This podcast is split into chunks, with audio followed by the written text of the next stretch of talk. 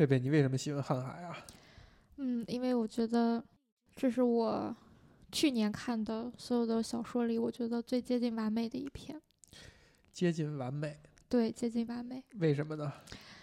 就之前你看他在写这部小说之前，他还有一部作品嗯，叫《沉默的中士》。沉默的中士，对，然后这部作品是一个短篇小说集，《沉默的中实》是其中一篇，嗯然后是他从二零零六年到二零一六年十年间写的东西。对作者王凯。对 作者王凯，这个作者是一个什么身份呢？嗯，王凯他是那个空军工程学院毕业的一个，你可以认为他就是一个军校毕业生。嗯，叶春风。对，就其实，嗯，哎，先先不要剧透，开玩笑。他军校毕业以后，然后他也就去了空军基地，然后在沙漠戈壁上待了很久，哦，这就是他的生活，这就是他的生活，是他的生活背景，是他的生活背景。嗯然后他也当过干事、指导员儿、队嗯长、排长，嗯还包括就是所谓的机关干部。嗯，然后他现在是他们的那个，类似于像是这种文文艺文艺部的这个空政文艺部的一个写作员儿，你看看，大概是这么一个身份的变化。是吧？对，是这么一个变化，就相当于栏杆就他写描写栏杆这个角色，很可能就是和这个有一点点儿关系。嗯，为什么我会觉得这篇小说接近完美啊？就是因为我看了《沉默的中士》之后，就更加坚信，因为《沉默的钟》是》它里面的这几篇小说，你嗯能感受到它短篇小说集，短篇小说集，你能嗯感受到他用笔其实是非常，还是你能感受到还是不够老练的，嗯，还是在晃悠的，甚至是你能看到很多的漏洞，很多的刻意而为之，很多莫名其妙的嗯矫情。嗯，矫情，对，然后甚至是，但是哈，在瀚海里，你发现这些毛病都没了，都没了几乎？没了，嗯，所以是接近完美，不是嗯完美。就他能，他是有一个成长的过程的。是，然后其次就是第二第二个点就是角色，嗯。就是《沉默的中士》里，他其实描写了教导员儿嗯，这样一个角色，而这个嗯。角色在我看来就是辕门，就是辕门，就相当于这个故事它是从叶春风的视角去写的，而嗯那个故事就是从辕门的视角去写的，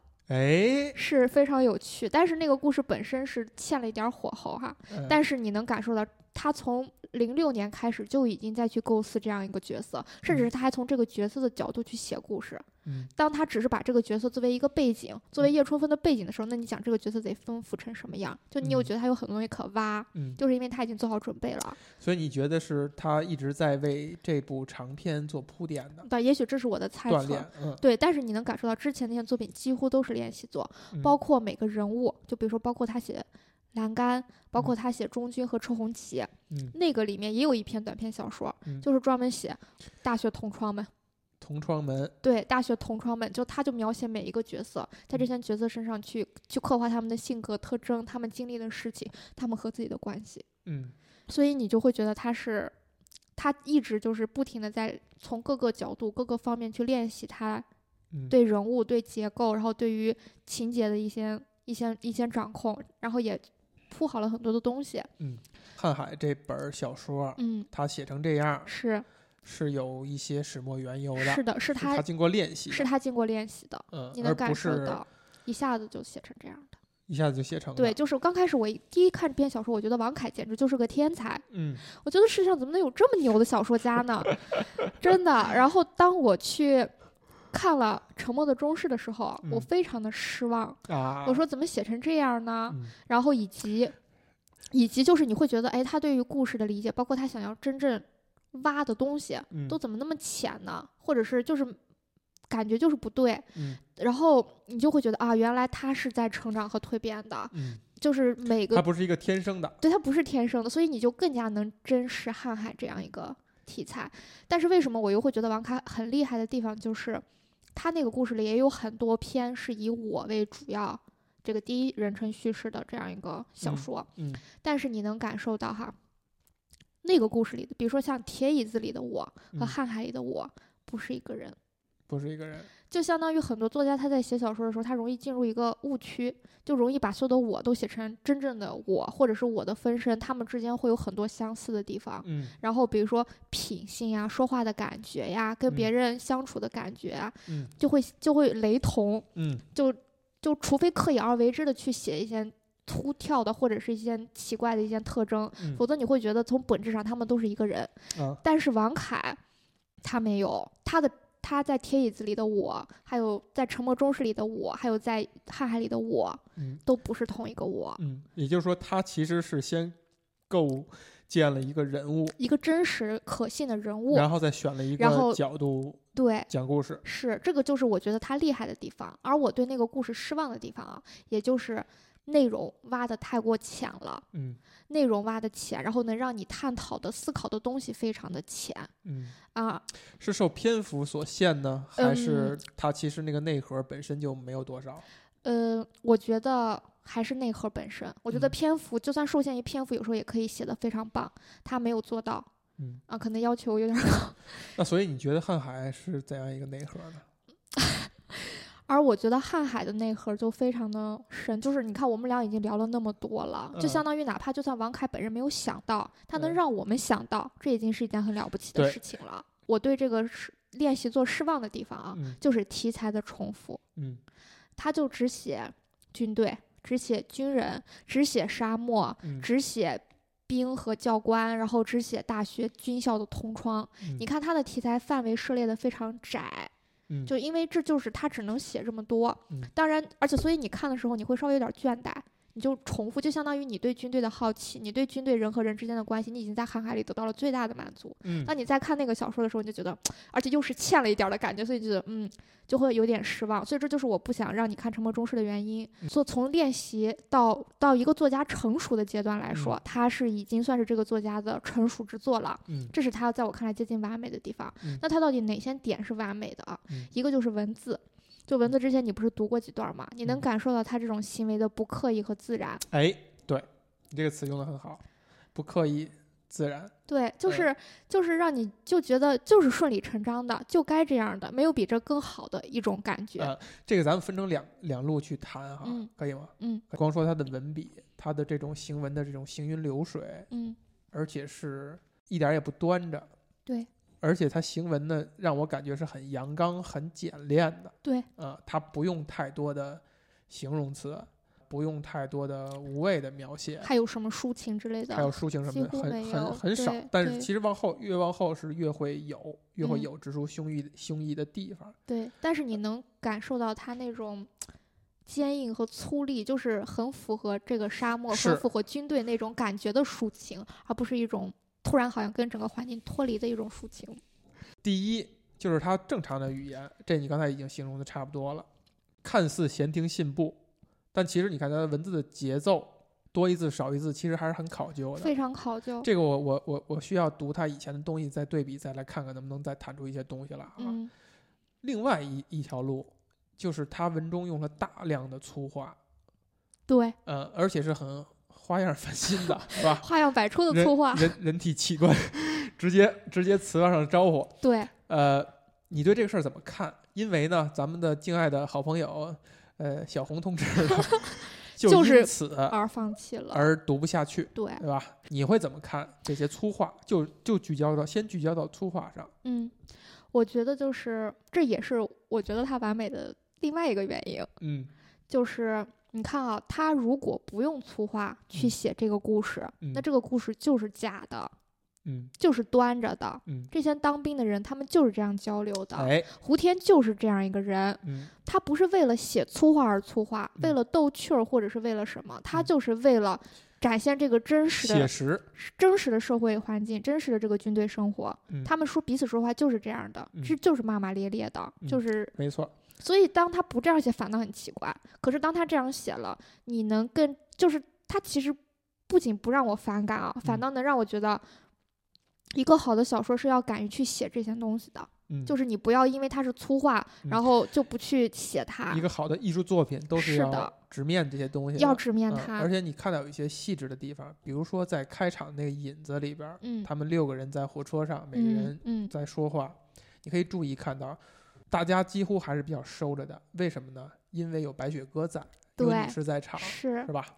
大部分人收着，只有胡天那个嘴跟没跟没有女生一样，是吧？就就在那儿说说脏话，而且很粗，对，很很脏。嗯呃，但是你看到在情节里边儿，当这些人他们只有男人在相处的时候，嘴也是很粗很脏的。对，就这些东西还是，一它是是写实，再有一个它是符合情境的，它是它是有讲究的。有讲究的再比如像叶春风，他对待辕门说的粗话和对待车红旗说的粗话是不一样的。哎他在白雪歌面前是几乎不说粗话的。对，就他就就他的粗话其实是他的一个一个工具，或者是他真实再现一个场景，就是写实，就是本质。写实的笔触。对，嗯就是这样的。嗯，有一个话叫做“三个男人没好话”哈，什么玩意儿？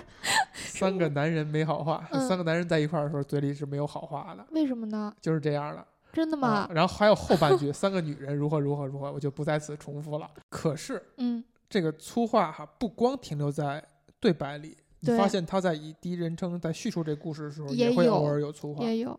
我觉得这就是符合叶春风这个人的呀。哎，他可能他在想这件事的时候，可能脑子里就过了这么一个脏词儿，嗯然后就写下来了。嗯哦，就是这样表达了。嗯我觉得很正常。对，你可以看到，其实呃因为他以第一人称叶春风的嘴去写，他的行文体现出来的那个魅力，嗯是叶春风本人的魅力。对以及他这个人用什么样的话，以什么样的思维方式去理解这些事儿和这些人，是，他都是很统一的。而且你看到他的节奏是越往后，叶春风是越急躁的，对他情绪是越急躁的，嗯越容易有情绪展现。就他已经慢慢的对这个故事不耐烦了，他已嗯经对他的处境不耐烦了，对，你还能感受到这种不耐烦。他已经对呃一切都厌倦了，然后就脏话也会越来越多，然后他的情感也会越来越明确，越来嗯越显显露。嗯，就整个行文是一种很符合这个人物的本身的几乎是等身大的。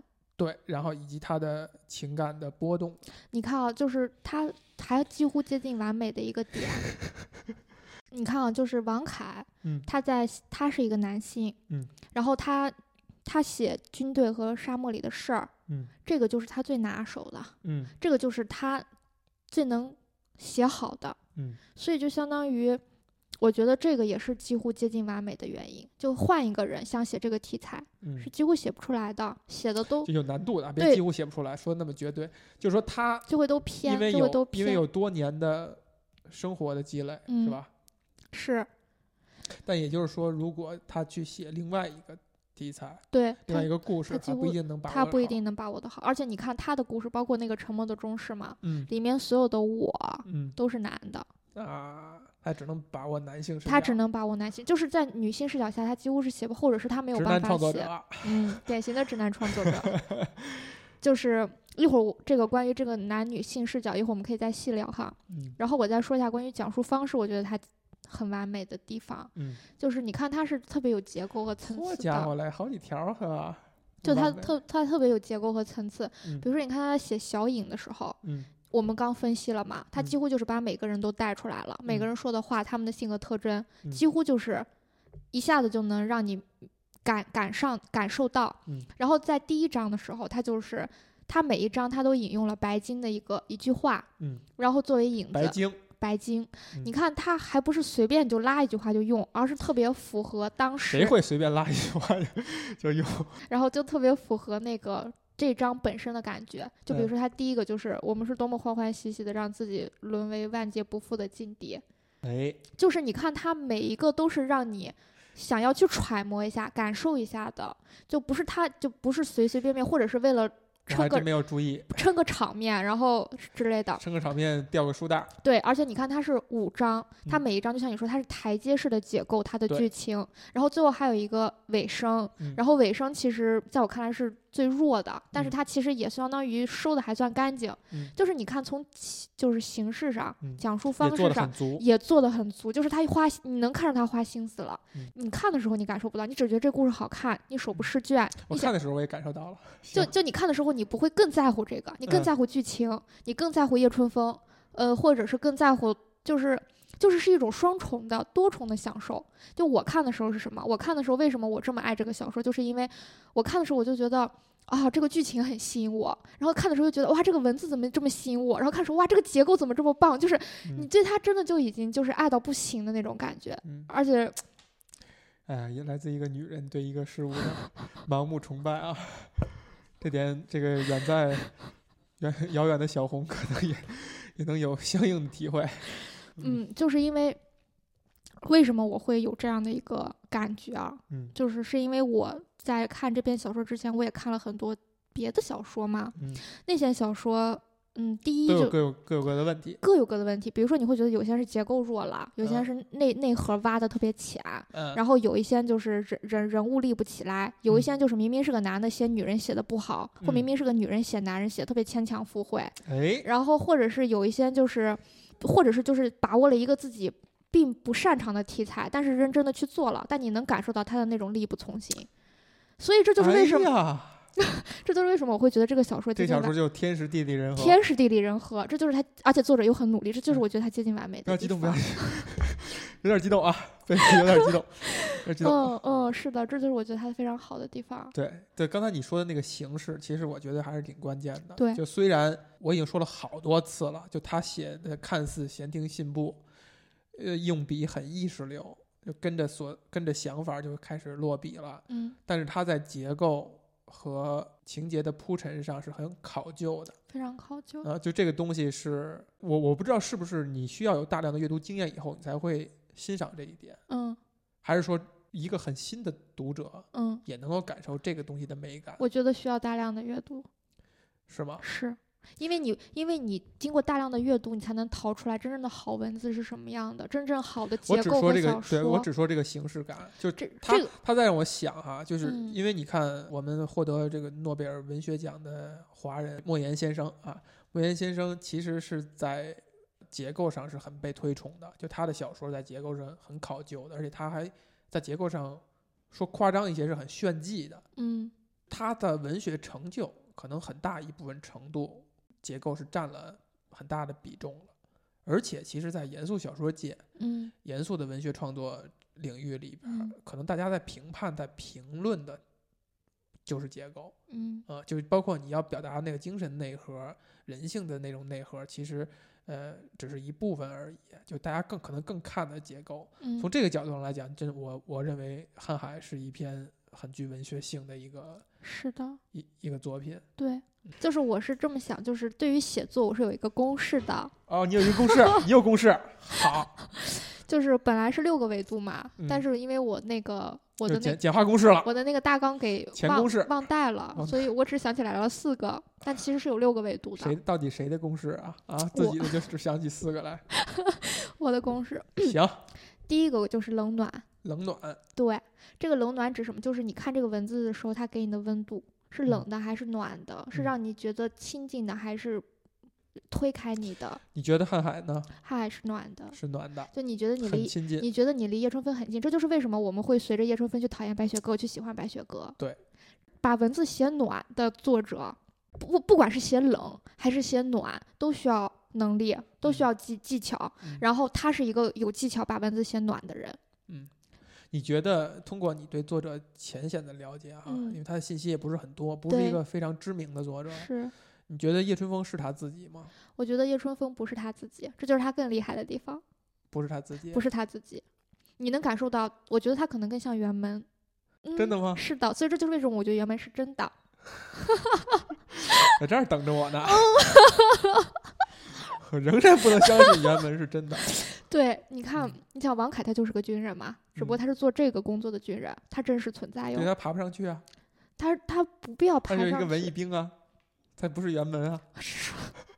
就是我要所以生气。所以所以王凯不是叶春风，王凯不是叶春风，可是这里边最吸引人的就是叶春风，对这就是这个作最好的。所以这就说这个作者得多厉害呢那你觉？得作者是想讲叶春叶春风吗？是想讲叶春风，嗯他就是想讲叶春风。然后关于冷暖这块，我觉得是暖的嘛。然嗯后还有一个是什么？远近，远近，远近跟冷暖会稍微有点不一样。远嗯近就是这个故你熟，悉不熟悉？不，这个故事跟嗯你的距离是怎么样的？就是不是你熟悉不熟悉吗？不，是让你对，就是它发生在一个你并不熟悉的地方，它它离你的生活非常非常的远，嗯，但是你却从中能感受到暖，是不是很厉害？好吧，还有 服了你了，夸是夸是吧？我看你还能怎么怎么夸？还有一个是远和近哈，就嗯是距离的远和近，就嗯是一个是这个故事和读者的距离，一个嗯是这个故事跟作者的距离。啊，作者离他是很近的，也是很近的。作者离他近，但是这个故事离读者远，嗯，所以你就能感受到有厉不厉害是吧？又想这么问？对厉不厉害。就是你看，因为就是因为近，他才能把它写好，但是但是你看他。这个故事离自己近，所以他才能把它写暖了。但是又因为离读者远，但是你能感受到他的暖，然后你能感受到这个故事在离你远的时候对你的那种吸引力，然后勾起你的好奇心，勾起你对下一个这些人物命运的一切的了解。如果他就写一个大城市，就写个北京的事儿，可能我都不一定会去看，因为我觉得可能我自己就生活在其中，可能我也有很多就是我自己的感悟，我也许觉得这个人物的感悟还没有我的感悟来的来的有意思。但是那里的事儿，可能我就会更愿意的去去看一下，就是设定了一个本来就很细腻的场景，这个是我觉得远近。还有一个呢，就是多和少，嗯，多和少就是，就就说说说白一点，就是冰山。就是你看啊，这个故事它其实是表在面上的东西非常少，嗯潜在里面的东西非常多。这就嗯是为什么我们俩要聊这么多，又聊这么痛苦的原因。嗯，那其实很多东西还是没有聊的。很多东西咱们都还没有聊的，嗯就是你看它就是多和少的一个关系。就哪嗯怕它真的埋的没有那么多，但是它起码能让你能想到和挖到那么多。嗯所以我觉得真正的就是也不能说，我觉得没有好坏哈。有些人他写故事，他就喜欢就是把所有的信息几乎都扔给你，恨不得你都能看懂，都都想明白，不要再生想。而有一些故事，这就是他具文学性的一点嘛，他希望你去思考、去深挖。我给你这个信息，然后你自己再去想一想，而且越想越有意思，甚至是越想越觉得可怕。嗯然后这就是我觉得一个好的作品的一个点。我觉得通俗小说几乎就是偏多，它就几乎嗯藏着东西非常少。你嗯看那个海明威写故事，还有嗯包括白金也是，冰山这个理论就是海明威对海海海明威写，还有包括这个白鲸。都是这样，就是他们就都是埋着，嗯埋的总是比你显出来的多。而嗯这个就是我觉得也是需要技巧和能力的，而且也需要一定的克制，就对自己想要把很多东西抛出来的克制。然后他不仅克制住了抛出来的这个欲望，而且他还克制，而且他还有能力克制住，而且他还能写好，就觉得厉不厉害？又厉不厉害？然后最后一个就是，呃，这多和少的时候，我再多说一句啊，就是而且他的那个行文的风格是说，他不是说我这儿有一冰山哟，嗯、你根本感受不到那是个冰山，对，他是我就这么说话，嗯，你看见就看见了，看不见就算了就，算了，对，就是这样。是的，嗯，是不是很厉害？我然后我觉得这个男女的差异就在于女的如果喜欢一个东西以后，哇，那天简直就是她的形象代言人了，简直就是她的在一一切的代言人，就必须要摁着其他人脑袋说，你看厉不厉害，是不是最牛？对对对，是不是最棒 是最棒。你看，然后最后一个就是轻和重，嗯，轻和重，对，这是第几个？第四个本来有六个，连俩忘了，我我回去想想哈。嗯然后轻和重就是，我觉得这就是责任，这就是为什么啊文学性的东西。你看他其实这篇小说，他给自己肩了很多责任，嗯就他其实是。作为一个文创作者，他其实不只是用来娱乐的，不只是用来说我写个故事，我抒发一下我自己，然后你们看着开心就行。他其实是埋了很多东西，埋了很多责任在里面的。它是一个很重的小说，这就是为什么我刚刚我们也能聊出这么多的另外一个原因嘛。比如说，你看他给其中埋，就他自己王凯自己当时接受采访时，他也说过，他埋了还接受采访了呢。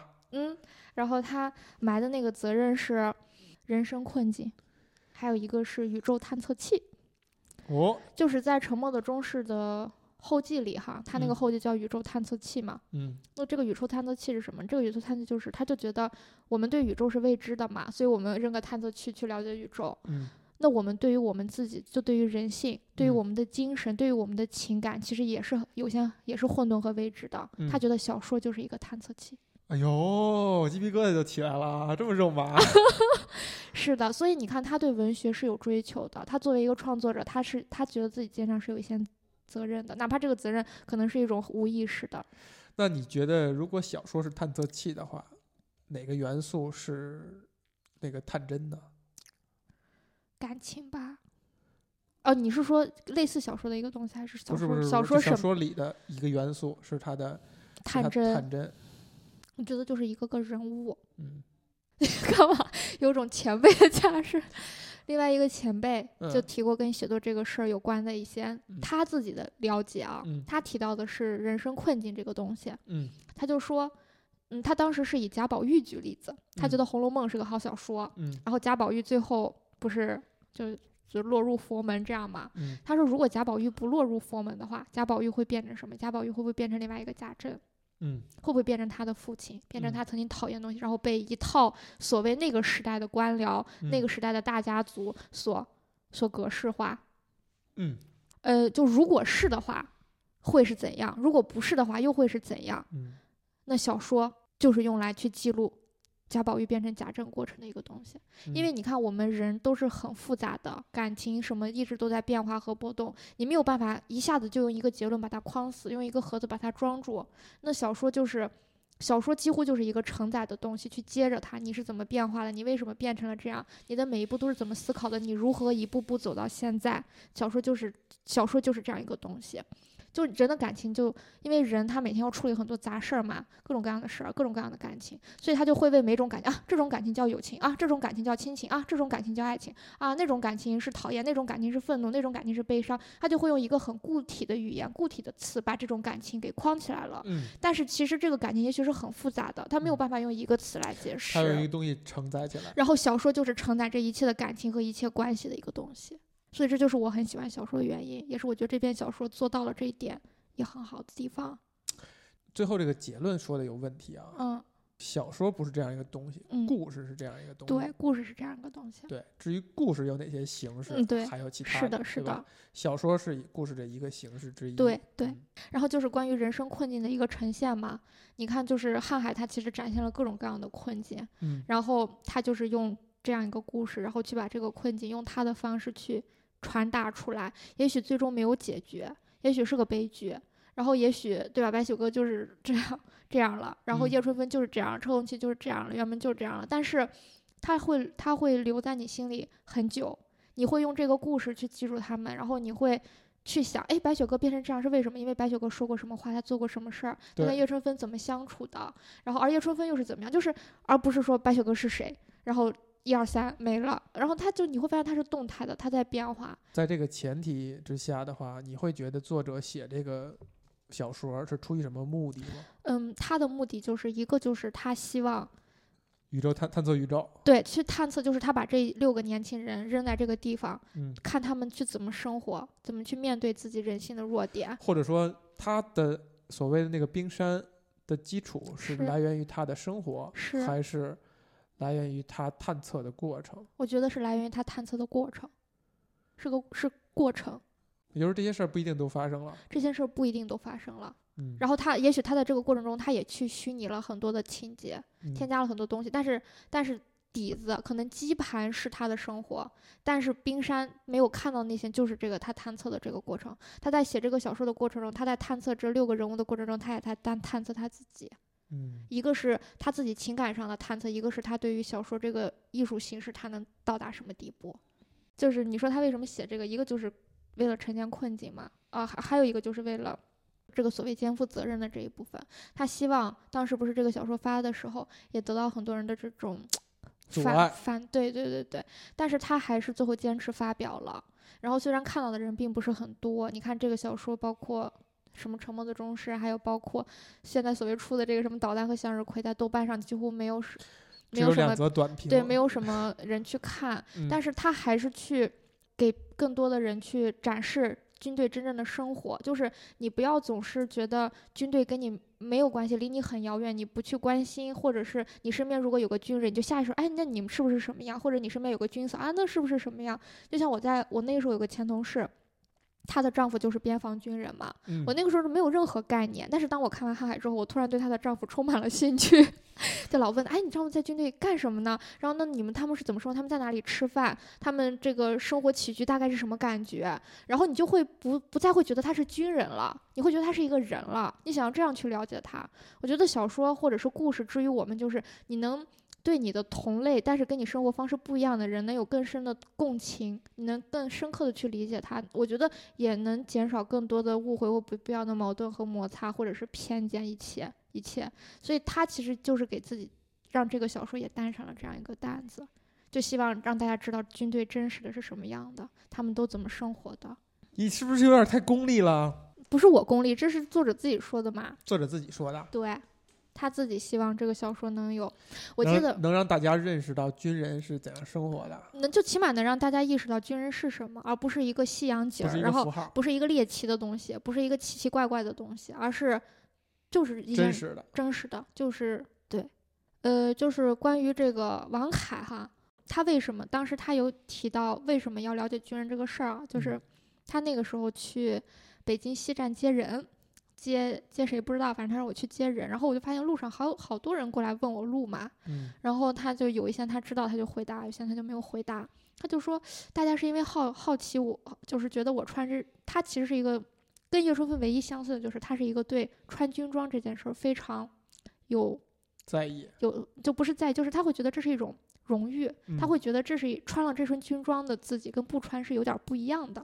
可能所有军人都会这样想。是的，所以嗯他当时就是穿着军装去接人的嘛。嗯后面他发现大家来问他，并不是因为他穿了这身军装很帅、正气凛然，而是因为把他跟工作人员搞混了，跟铁道工作人员搞混了。他就说，在普通人看来，真正的军人的军装跟铁道工作人员的衣服有什么区别，没有什么区别，但他们但是对于真正的军人来说，肩上几道钢章，然后啊夏季制对服、冬季制服是什么样，这个军是什么样的材质，鞋是什么样，他们都分得非常非常的细和清楚，就是没有人去了解这些东西，但是这对他们来说很重要。那王凯作为一个军人，他其实也希望有更多的人能来来了解他，甚至是。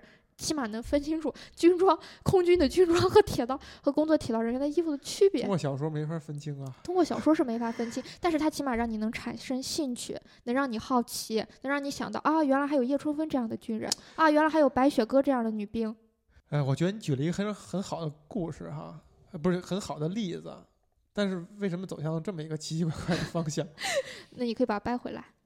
不是我在想，他这是他这些是他说的吗？最后这个分析也是他说的呃。分析他希望就是他以此举这个例子，嗯想说明的是他大家对军队不了解，我希望大家对军队对，这个是他说的。这是他说的。对对对，你你觉得你？我觉得刚才听了刚才例子以后，我觉得其实是挺有想象空间的。就是你想想哈，嗯在军队里边，嗯你随便走过来一个人穿着军装的时候，你会打量他军装的新旧程度啊，嗯，呃，肩章啊，肩章，最关键就是肩章，对对吧？留在最后再说肩章，这样你才能决定以什么样的态度，以什么样的方式去跟他对话。是你是需要先立正敬个礼啊，还是怎样？你握手的时候需要伸双手，需要伸单手，你需要鞠多少度的躬？人家伸手，你需要跑过去，还是在原地等着接手？就这些一切的很政治范式的呃行为，你都会去注意。嗯但是如果真的是一个穿军装的人走到了一火车站的话，可能所有的百姓会当他以同样的方式去看待他，对。可能觉得这是一个可能值得信赖的一个人，是。甚至把他误认为工作人员，但是也是一个包袱的一点啊。但是嗯我其实刚才以为是大家觉他想翻的包袱是大家会觉得穿军装的人会值得信赖，就会愿意去让你帮我，我会向你求助，嗯。就可能你反而被人看作是一视同仁了。对，会有他也可能也提到这一点了，不是他不用提到，我觉得这一点，这一点其实，而且就是是你看啊，他就觉得就像你说的，嗯觉得军人是比普通人更可靠的。嗯那，这个感觉是怎么来的呢？为什么军人会比普通人给人更可靠的感觉呢？说实话啊，我在大学军训之前，我都是这样认为的。我觉得军人比普通人要可靠，嗯，你有就我我更有？更有更信赖他们。为什么呢？我觉得就是一个我国持久以来的宣传，人民解放军是吧？军民鱼水情，不拿老百姓一针一线，等等等等各种的嗯这些宣传哈，嗯让你觉得这些人就是可靠的、保家卫国的。为人民服务的，对，而且你平常你又接触不到他们，所以这个符号就停留在脑海里了。当你对对这个社会的其他的以前的相关的宣传已经开始产生怀疑的时候，你想不到军人那一块儿，就他还惯性的你认为你之前嗯认识的那些都是正确的。对。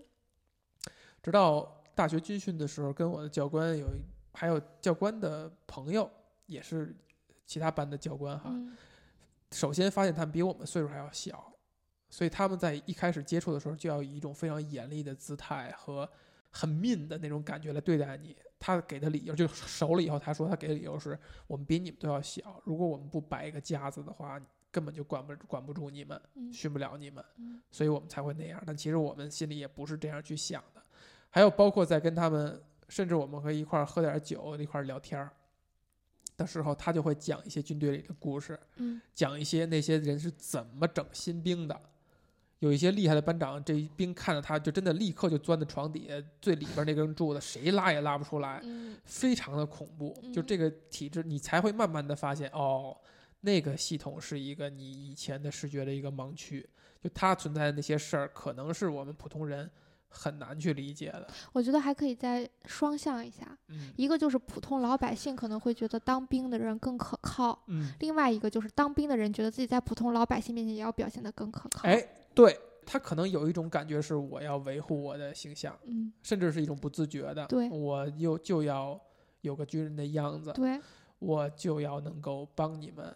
等是等是，这就嗯是其实也不是说是他们假的虚伪的，而是军人他自己就老百姓被教育成你要信任军人，军人也被教育成就是组织可怕吧，就还是延续这个主题是不是是？就是组织的可怕，就是你进到这个组织的人，你就会被影响成、塑造成这样的，他的一切特征都会在你身上，留存。对，是这样的。然后我还想再说一下王凯，嗯，王凯他是一个特别沉默寡言的人，沉默寡言的人，沉默的中士，是的，他是一个沉默寡言，他很爱看书，然后在这种各种会议上嗯几乎不发言，直到被点名也不爱发言，嗯就是一个，但是大家都知道他有很多的想法，他只不过不说。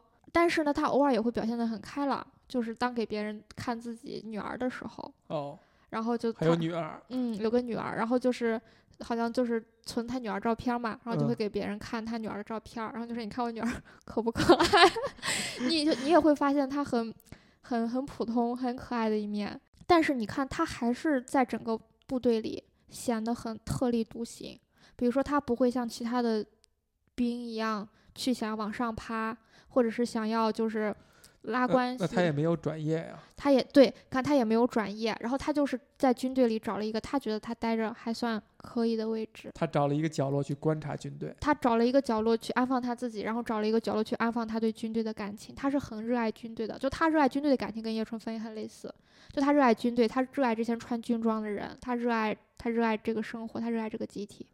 就是我记得有一段，就是你看叶淑芬，他是一个很热爱军队的人啊，其中有一段描写的我非常的 有点难过。他嗯说，就那段时间他不是就是想要转业嘛，他就说我会习惯的。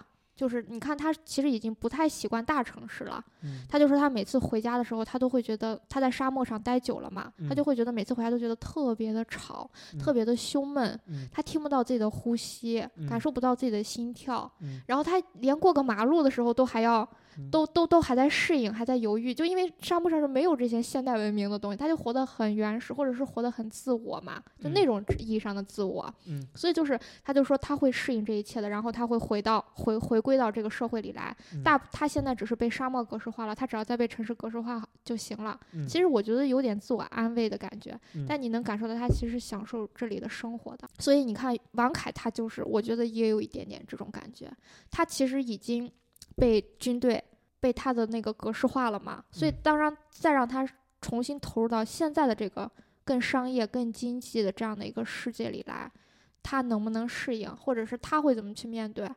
你觉得为什么军队生活会让王凯和叶春风迷恋呢？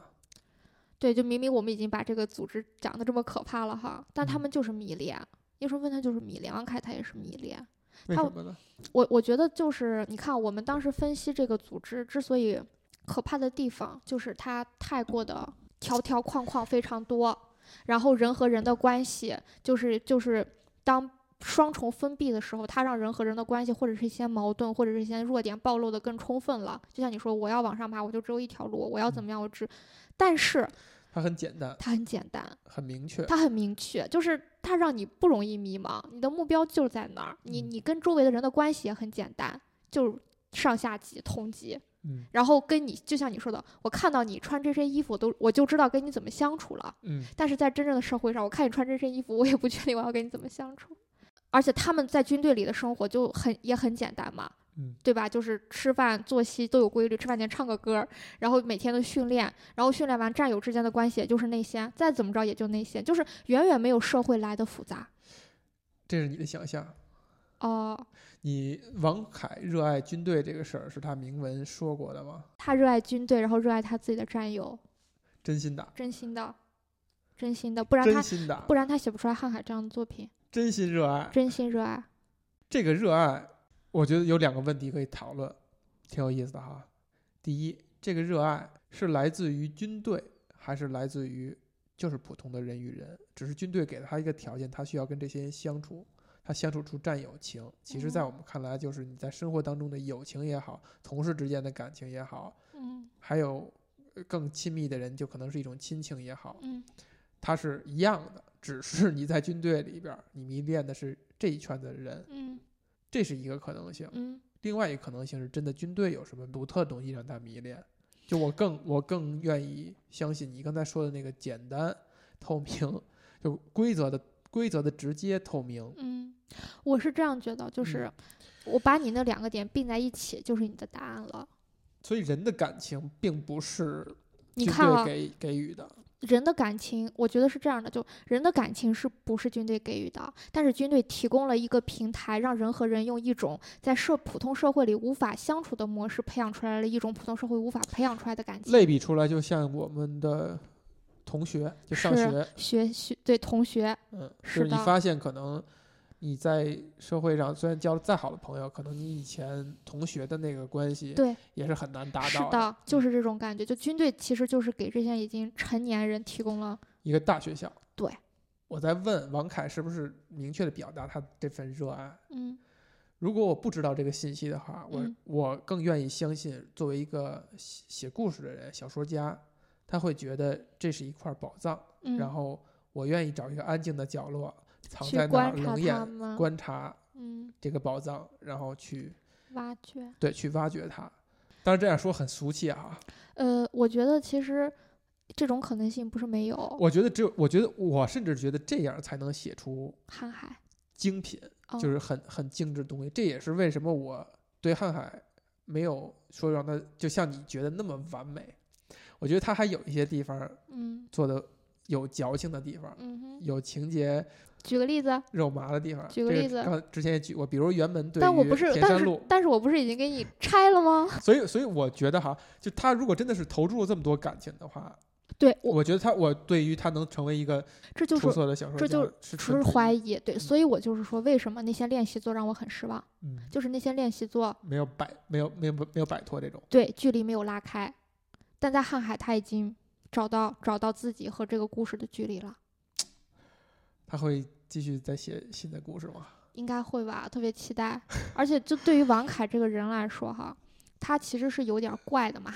多数创作者都会有点怪嘛。嗯，为什么会怪哦？是我觉得，就不管他是真的爱写东西，怪在哪儿？还是不得不写东西，嗯就他怪在哪儿？就是我跟你说了，就是他愿意找一个小角落待着，然后或者就是愿意对很多事情不参与、不嗯争取，只嗯要把故事能写好，或者是尤其是在一个啊不军像一个军队里的人，对，不像一个军队里的人，但是他又待在这儿，对吧？就是在很多待在军队里的人看你很怪，就你跟我们都不玩一样的规则，不玩一样的游戏，这就是为什么，就是因为一个创作者，不管他是本能的就有创作的需求，还是他就热爱这个东西，想要去靠近，他为了把自己想要写的东西写好、创作好，搞出一个好作品，他就必须要去探索很多别人没有探索和涉足过的地方。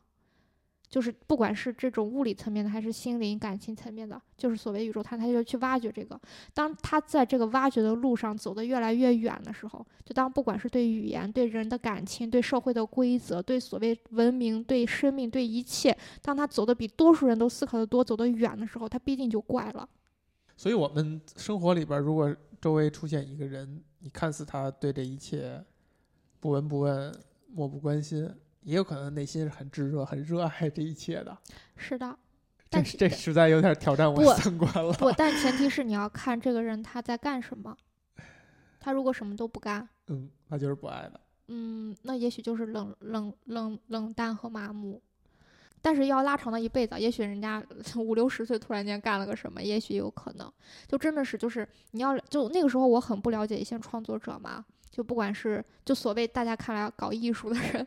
但我在这些搞艺术的人里，我最偏爱的是文学家，就写文学的，不管你写的是诗、散文，还是杂文，还是小说，其中我最最看重的是小说这块儿，所谓虚构文学，他们对于所谓的这个探索和探测，真的就是有的时候已经深远到把他拉不回来了。这就是为什么很多人见到这种，比如说就比如说见到马尔克斯的时候，嗯或者是见到马尔克斯见到，呃，见到见到海明威的对时候，就类似于吧，嗯或者是我们就比如说见到一些很很大的作家的时候，嗯你对他内心是有一些跟对一个普通人不太一样的情愫在的，是为什么呢？嗯就是你会觉得他他探索到了，就可能你没有想到那么深，但你会觉得他不太一样。他为了这个牺牲了他自己，呃，在常人看来牺牲了他在常人看来，牺牲他自己，也许他自己是乐在其中的，也许他也觉得自己被牺牲了。但是有的时候过度啊，我觉得什么东西真的都有个度。当一个人真的过了哎过了一个 line，就过了一个度以后，嚯家伙又转英文，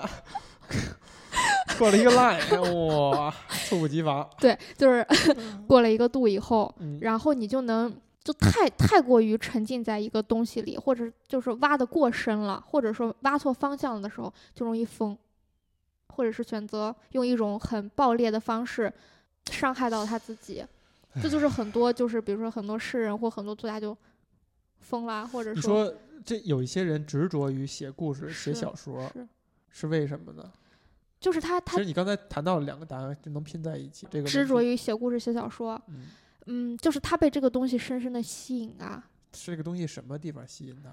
嗯，就是他发现，呃文学就是人学嘛。他发现挖挖掘这些东西，挖掘自人的感情，挖掘自己的感情，就是用这个东西去理解更多的东西。就这个是他的触角，是他理解这个世界的方式，是他理解自己和别人的方式。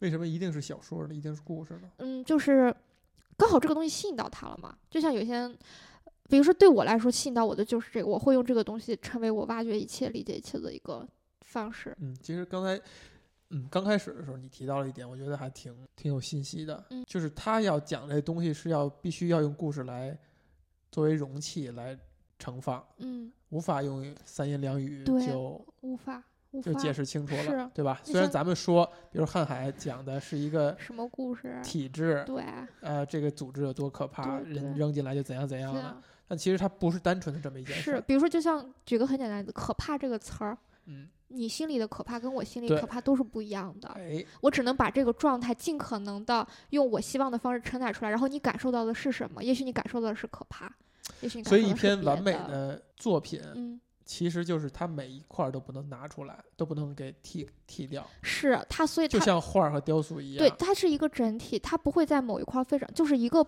好的小说啊，它不会有某一块儿非常的突出，非常的抓眼球，它是整体拼起来让你觉得啊是这样，而不是说啊这一块儿写得好，那块儿很弱，然后这个小说好不好？不是这样的，好小说是不会有哪一块儿非常跳，它的每一个结构都是扣在一起的。嗯，就包括我们把内容，虽然我刚才把内容、形式包括叙事方式抠出来，但它其实是无法抠的，只不过为了方便解释而已。但它是无法抠，它就是水乳交融在一起的，这就是它好玩的地方。